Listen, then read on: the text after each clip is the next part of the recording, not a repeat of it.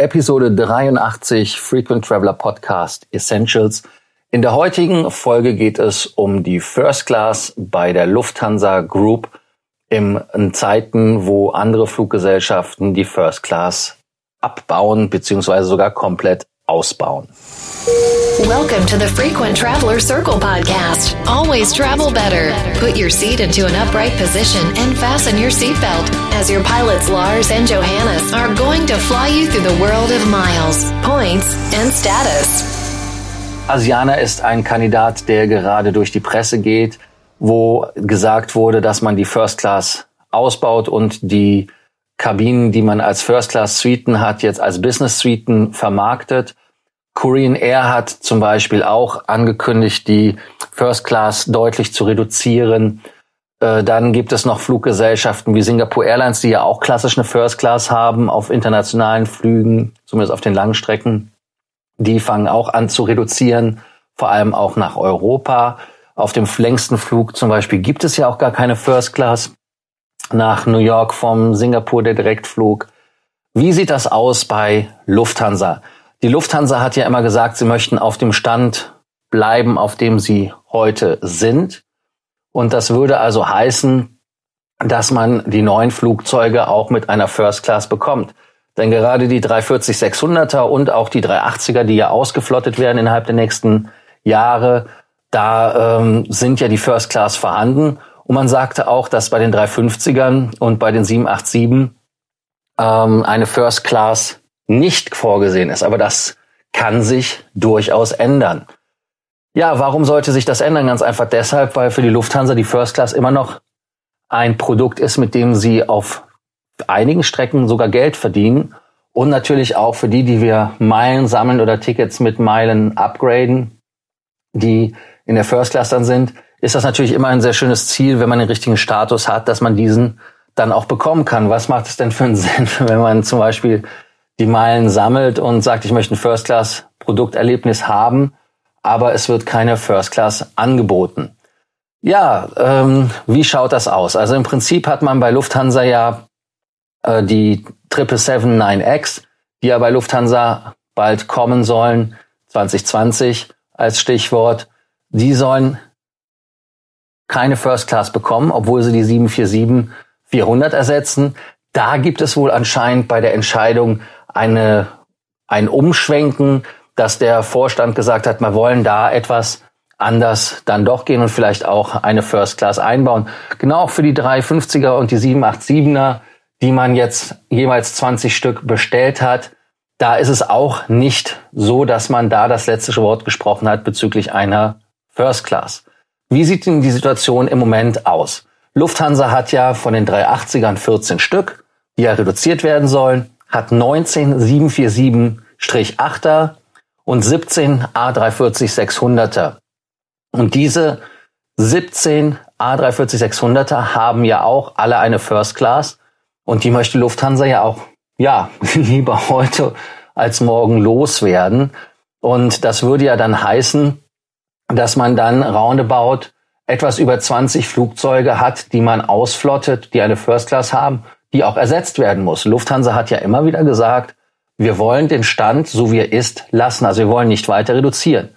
Heißt genau das, was ich eben sagte, dass man also da auch bei der First Class Bestuhlung bei den Flugzeugen, die neu kommen, wahrscheinlich umdenken wird. Ein Grund, warum man so ja, zögerlich ist, um die First Class einzubauen, ist wahrscheinlich auch die Konsistenz der Flotte.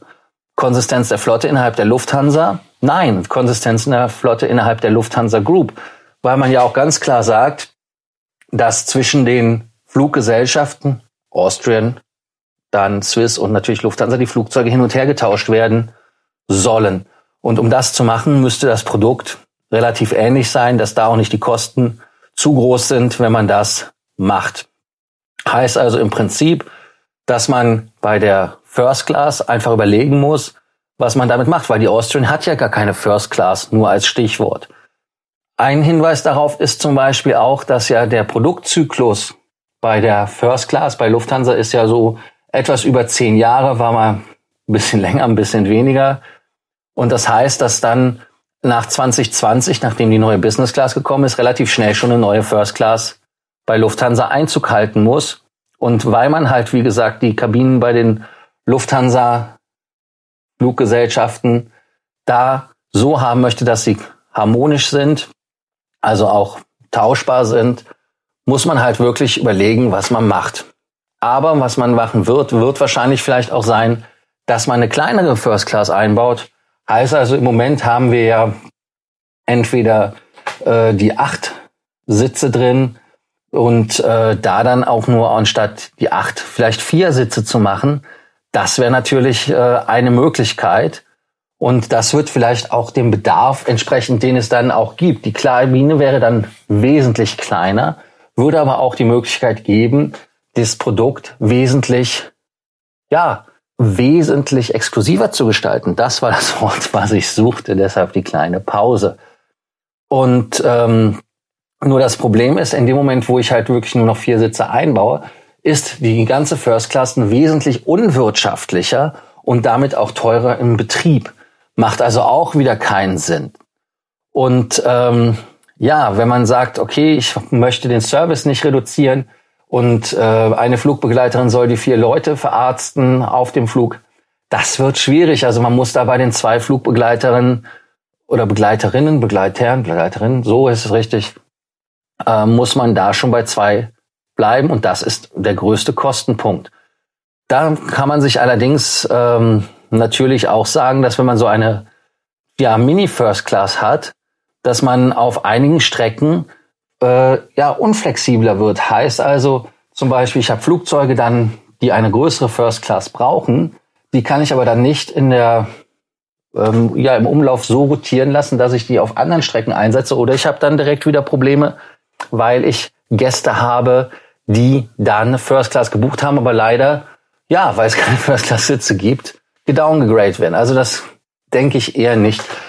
Insofern als Fazit ähm, muss man ganz ehrlich sagen, dass es zu begrüßen ist, dass die Lufthansa und die Swiss an ihren First Class Produkt festhalten wollen.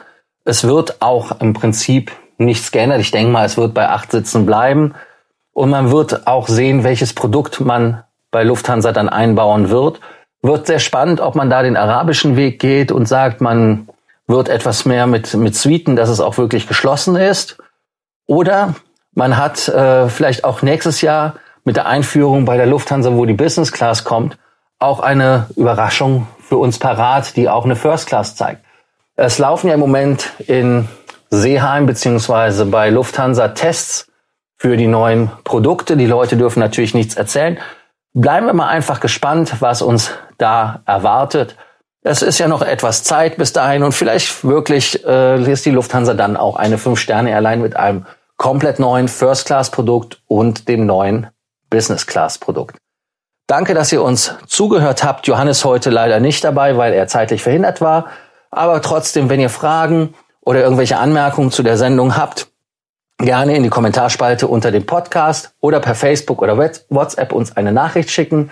Vielen Dank, dass ihr uns zugehört habt. Wir freuen uns, wenn ihr morgen wieder dabei seid, auch wieder mit Johannes. Thank you for listening to our podcast, Frequent Traveler Circle. Always travel better and boost your miles, points, and status. Book your free consulting session now at www.ftcircle.com now.